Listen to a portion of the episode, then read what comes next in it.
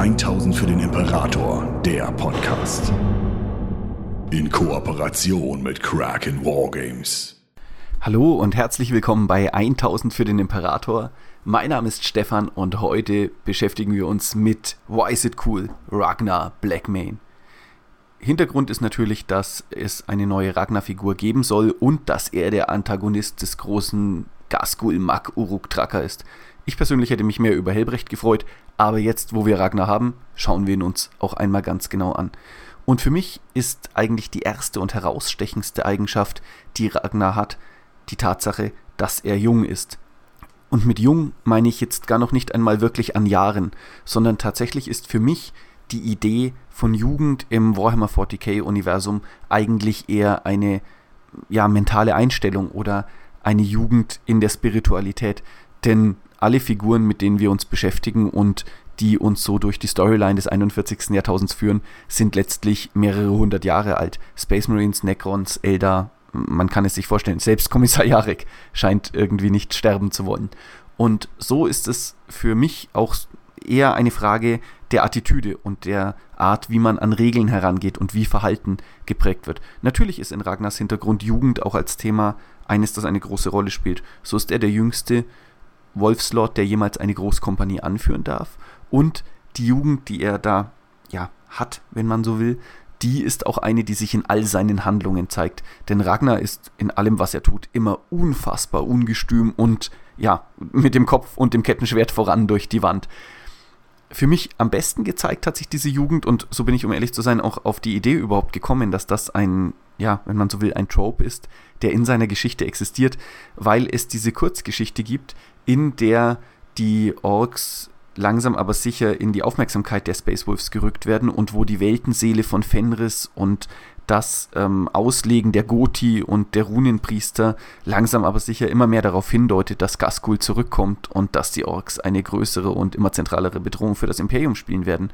Und während sich ja diese Erkenntnis unter den Wolfslords breit macht und auf dem äh, Fang in Fenris auf Fenris da eine ja, Wirklichkeit wird, da offenbart die Weltenseele Fenris den Goti auch, dass nur Ragnar überhaupt gegen Gaskul antreten kann. Und inmitten dieser Situation fragt dann Logan Grimnar hinein, wo zur Hölle ist eigentlich Ragnar Blackmane? Und ich finde, das zeigt eigentlich am allerbesten, was für ein Typ Space Marine und auch was für eine Art Mensch Ragnar eigentlich ist. Denn wenn nicht einmal der Chapter Master weiß, wo sich sein jüngster kommandierender Offizier gerade befindet und was der eigentlich mit seiner Großkompanie treibt, dann spricht das natürlich für eine Individualität, die ja eigentlich fast schon unter Space Marines hochgradig ungewöhnlich ist und vor allem auch äh, für eine, die noch einmal diesen rebellischen und ungezügelten Charakter unterstreicht. Und man kann sich plötzlich irgendwie super gut vorstellen, wie Ragnar einfach gesagt hat, so alle Leute drauf auf die Schlachtschiffe und wir ziehen jetzt einfach mal los.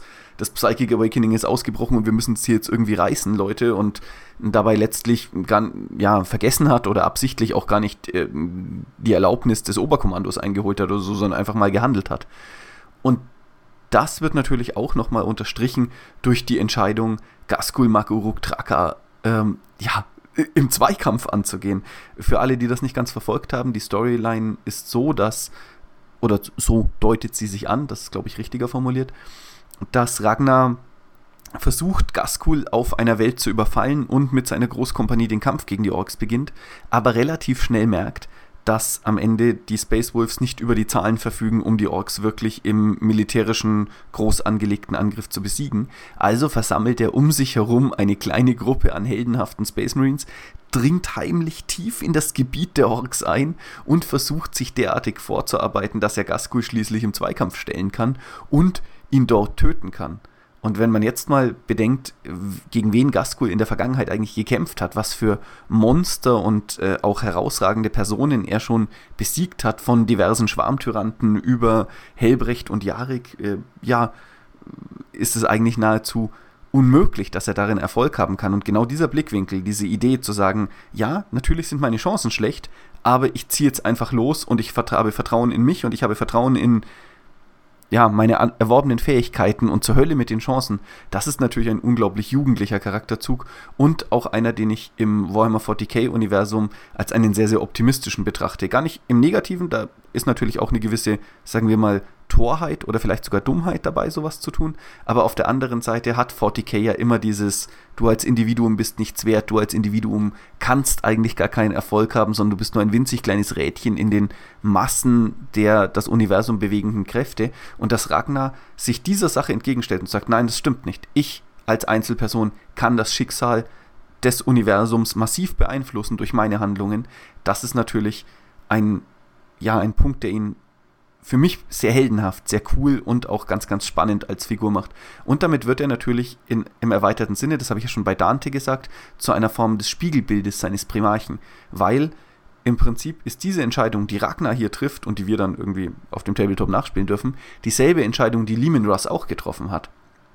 Als er beschlossen hat, Terra zu verlassen und sich nicht der Verteidigung des imperialen Palastes anzuschließen und sich eben nicht in diese Mühle des, des unübersichtlichen Krieges und der Materialschlachten hineinziehen zu lassen, sondern zu sagen, ich suche nach einem Weg, wie meine Fähigkeiten und meine Heldenhaftigkeit die Situation zum Besseren beeinflussen können und dann beschlossen hat, Horus Schlachtschiff zu entern und den Kriegsherrn des Chaos im Zweikampf zu stellen, statt eben zu versuchen, ja, am Ende dem Gegner Ressourcen und Zeit wegzunehmen, wie es Rogel Dawns Ansatz war. Und darin ist Ragnar dann natürlich auch cool und finde ich viel, viel mehr, wie es Lehman Russ war, als es eigentlich bei Logan Grimner oder so der Fall wäre. Und am Ende des Tages ist es ja irgendwie das, was Warhammer 40k ausmacht. Diese sich ständig wiederholenden und doch mit einem anderen Twist versehenen Storylines. Und hier sieht man das wunderschön. Eine weitere Sache, die Ragnar cool macht, das ist jetzt eine persönliche Meinung, aber eine, die, finde ich, auch einmal ausgesprochen werden sollte, ist, dass Ragnar Blackmane ein herausragender Freund ist. Das wird in seiner frühen Geschichte beschrieben, denn während er noch auf dem Weg war, ein Aspirant im Orden der Space Wolves zu werden, war neben ihm auch ein anderer Fenrisianer, sozusagen, wenn man will, gleich auf. Ein junger Mann namens Strybjörn, wenn ich das jetzt richtig ausspreche, ich hoffe, ich zerstöre den Namen nicht vollständig, war sozusagen ab Moment 1 ein Konkurrent Ragnars und die beiden haben sich anfangs gehasst. Aber je weiter sie auf diesem Weg gegangen sind und je weiter sie sozusagen zu echten Space Wolves wurden, desto mehr ist zwischen ihnen Freundschaft entstanden. Und diese Idee von Freundschaft war es schließlich auch, die beide besser gemacht hat, die beide in einem zwar Konkurrenzdenken gefangen gehalten hat, aber trotzdem dafür gesorgt hat, dass sie aneinander gewachsen sind und vor allem sich gegenseitig auf eine Art und Weise tief schätzen und vertrauen lernten, die unter Space Marines gar nicht so häufig ist. Ich weiß, Space Marines empfinden eine extrem enge und deutliche Waffenbrüderschaft, aber wo Ragnar meiner Ansicht nach heraussticht, ist, dass er nicht grundlos grausam oder teilweise auch einfach herausfordernd und hart gegen seine Mit-Space Marines ist. Das ist etwas, was man in Space Marine Orden unfassbar selten sieht. Bei den Black Templar ist es zum Beispiel so, dass sie ja wirklich fast schon eine sadistische Freude daran haben, sich untereinander emotionalen Schmerz zuzufügen, damit sie gegenseitig härter werden oder dergleichen. Und das ist etwas, was bei Ragnar überhaupt nicht vorkommt, sondern für ihn ist diese Art Freundschaft zu leben und auch freundschaftlich mit seinen Space Wolves umzugehen, eine Sache, die zu einer Selbstverständlichkeit und seinem Kommandostil gehört.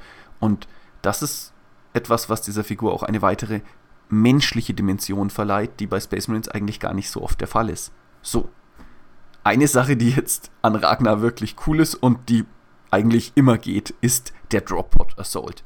Denn dem Hintergrund nach ist es so, dass Ragnar und seine Großkompanie den Droppod Assault als ja, Angriffsart gemeistert haben und das auch die Art ist, wie sie am liebsten auf dem Schlachtfeld erscheinen. Und das hat natürlich etwas Cineastisches, was noch einmal seinen mit dem Kopf voraus und mit dem Kettenschwert in den Feind und ich habe wirklich Bock auf Krieg und Gemetzel und ich schmeiß mich hier einfach rein und es wird schon passen, dass diese komplette Attitüde nochmal ganz massiv unterstreicht.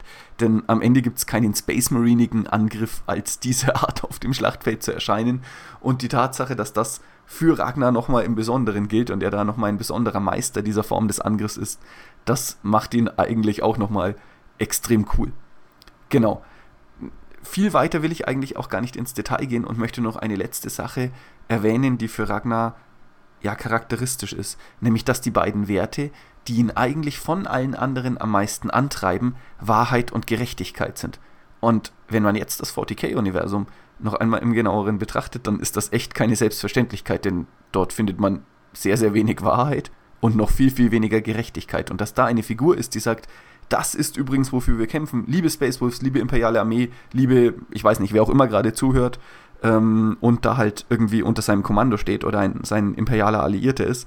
Das sind die Werte, für die wir eintreten und das sind die Werte, für die wir es übrigens machen. Und solange nur einer von uns steht, sind sie auch nicht tot, egal wie schlimm die Welt um uns herum ist.